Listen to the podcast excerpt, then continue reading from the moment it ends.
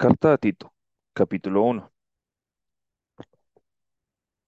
Pablo, siervo de Dios y apóstol de Jesucristo, conforme a la fe de los escogidos de Dios y el conocimiento de la verdad que es según la piedad, en la esperanza de la vida eterna, la cual Dios, que no miente, prometió desde antes del principio de los siglos, y a su debido tiempo manifestó su palabra por medio de la predicación que me fue encomendada por mandamiento de Dios nuestro Salvador, a Tito, verdadero Hijo, en la común fe Gracia, misericordia y paz de Dios Padre y del Señor Jesucristo, nuestro Salvador.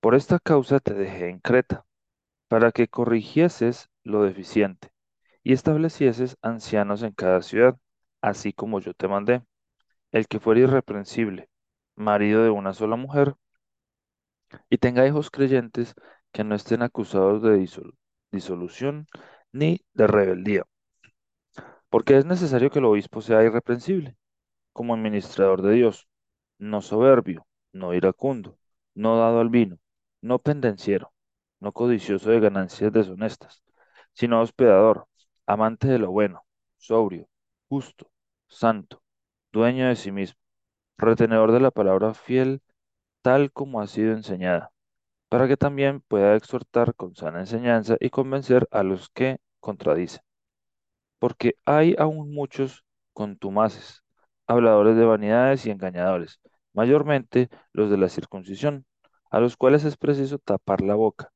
que trastornan casas enteras, enseñando por ganancia deshonesta lo que no conviene. Uno de ellos, su propio profeta, dijo, los cretenses siempre mentirosos, malas bestias, glotones ociosos. Este testimonio es verdadero, por tanto, repréndelos duramente, para que sean sanos en la fe, no atendiendo a, fábul- a fábulas judaicas ni a mandamientos de hombres que se apartan de la verdad. Todas las cosas son puras para los puros, mas para los corrompidos e incrédulos nada le es puro, pues hasta su mente y su conciencia están corrompidas. Profesan conocer a Dios, pero con los hechos lo niegan siendo abominables y rebeldes, reprobados en cuanto a toda buena obra. Carta a Tito, capítulo 2. Pero tú habla lo que está de acuerdo con la sana doctrina, que los ancianos sean sobrios, serios, prudentes, sanos en la fe, en el amor, en la paciencia. Las ancianas asimismo sean reverentes en su porte, no calumniadoras, no esclavas del vino, maestras del bien, que enseñen a las mujeres jóvenes a amar a sus maridos y a sus hijos, a ser prudentes, castas, cuidadosas de su casa, buenas, sujetas a sus maridos, para que la palabra de Dios no sea blasfemada. Exhorta asimismo a los jóvenes a que sean prudentes, presentándote tú en todo como ejemplo de buenas obras, en la enseñanza mostrando integridad, seriedad, palabra sana e irreprochable, de modo que el adversario se avergüence y no tenga nada malo que decir de vosotros. Exhorta a los siervos a que se sujeten a sus amos, que agraden en todo, que no sean respondones, no defraudando, sino mostrándose fieles en todo, para que en todo adornen la doctrina de Dios nuestro Salvador. Porque la gracia de Dios se ha manifestado para salvación a todos los hombres, enseñándonos que renunciando a la impiedad y a los deseos mundanos, vivamos en este siglo sobria, justa y piadosamente, aguardando la esperanza bienaventurada y manifestación gloriosa de nuestro gran Dios y Salvador Jesucristo, quien se dio a sí mismo por nosotros para redimirnos de toda iniquidad y purificar para sí un pueblo propio, celoso de buenas obras.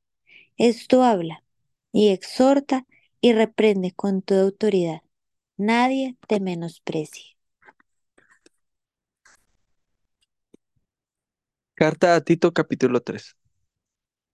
Recuérdales que se sujeten a los gobernantes y autoridades, que obedezcan, que estén dispuestos a toda buena obra, que a nadie difamen, que no sean pendencieros, sino amables, mostrando toda mansedumbre para con todos los hombres. Porque nosotros también éramos en otro tiempo insensatos, rebeldes, extraviados, esclavos de concupiscencias y deleites diversos, viviendo en malicia y envidia, aborrecibles y aborreciéndonos unos a otros.